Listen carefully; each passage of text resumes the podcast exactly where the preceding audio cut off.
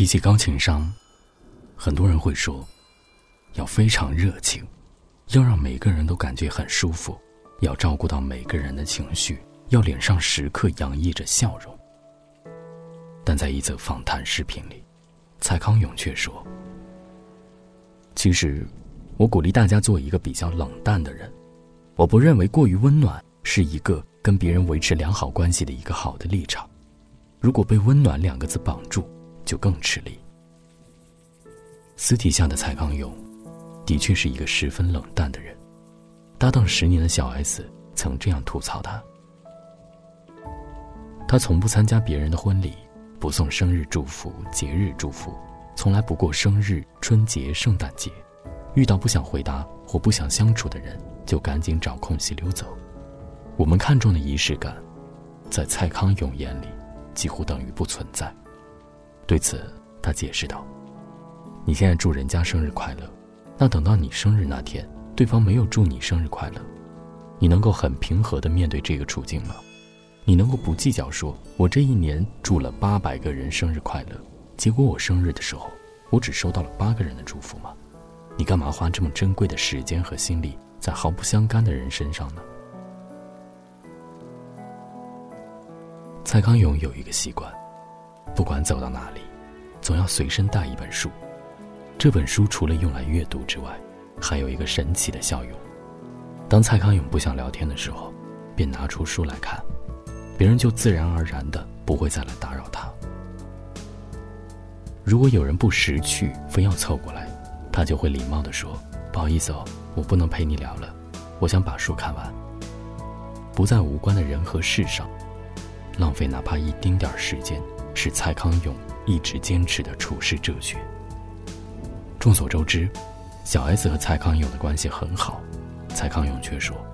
小 S 是唯一一个好意思半夜三点给他打电话的女生。每次喝醉之后，小 S 就会给他打电话说：“康永哥，你在做什么？康永哥，你在做什么？”无限次循环。这样的电话，蔡康永会选择不接，因为接了也没用，听不清他要说什么。但当重要的人遇到麻烦的时候，他会立刻热情地给予陪伴、安慰，成为朋友背后的坚实靠山。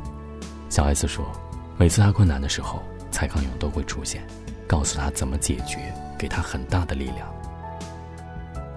原来，冷淡并不是冷漠，不是事不关己高高挂起，不是对周遭的一切无动于衷，而是人的时间精力有限，不可能像个中央空调般四面送暖，只能把温暖留给最重要的时刻，最重要的人。正是对无关之人的冷淡，才成全了。”对亲近之人的温暖，在一个讲究人情的社会中，我们都有被温暖绑住的时候。自己烦心事一箩筐，朋友打电话来诉苦，还是耐着性子扮演一个合格的倾听者，并适时给予安慰。忙碌了一周之后，周末只想瘫在家里休息，朋友约吃饭、逛街，还是拖着疲惫的身子出门赴约。心里压抑着许多情绪，但还是对遇到的每个人笑脸相迎，热情地参与大家的聊天聚会。之所以不敢拒绝、不敢表达，是因为我们太怕成为不合群的那一个，太怕被人评价为不懂人情世故、不近人情。可是好啊，近人情、通达、八面玲珑，最后累的就是自己啊。有时候别太热情，冷淡一点。反而会轻松自在许多。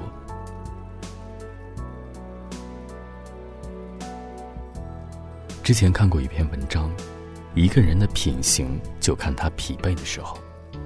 文章中说了这样一个故事：一次社团组织去爬山，刚开始大家都精力充沛，有说有笑，可是从中段开始，每个人都像霜打的茄子一样垂头丧气，步伐沉重，只有一个男生例外，他刚上完夜班。马不停蹄就赶了过来，一路上还帮大家背着水和饮料。尽管男生此时也已经疲惫不堪，但他还是笑着安慰大家，并时不时拉一把落后的队友，替他们分担一点肩上的压力。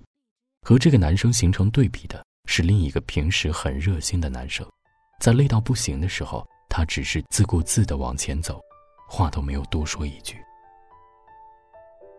同行的人感慨：“果然，一个人的品行，要在他疲惫的时候才能看出来。”我听完这个故事，只觉得心疼那个情商高的男生。人生已经如此艰难，有些事情真的没有必要去强求。我们扪心自问一下：我们是否可以做到，在疲惫时还能背着他人的水和饮料，拉一把落后的队友？疲惫的时候，就疲惫的时候啊。各自疲惫就好，何必要用疲惫的时候，他人是否帮助自己来评价一个人呢？每个人都有累的时候，都有自顾不暇的时候，要求别人无论多累都要热情洋溢、舍己为人，这可能就是一种道德绑架了。很多人以为，高情商就是让别人爽，别逗了。真正的情商高，不是让别人爽，而是让自己爽。之前有很多读者对我说，他们常常会过度敏感，在意别人的看法和情绪。别人情绪一不好，我们常常会觉得是自己造成的。说到底，这些人都是被所谓的高情商给害的。他们希望自己能够做一个能够让人人都满意、让人人都感到舒服的人。可是，这样的人是根本不存在的。过度在意别人的感受，迟早有一天你会累死。去他的高情商！你必须明白，别人的事是别人的事，自己的事是自己的事。你不需要为别人的情绪负责，而且只为自己的情绪负责，不等于自私冷漠不关心人。如果你能够做到这一点，那你的人生就会爽多了。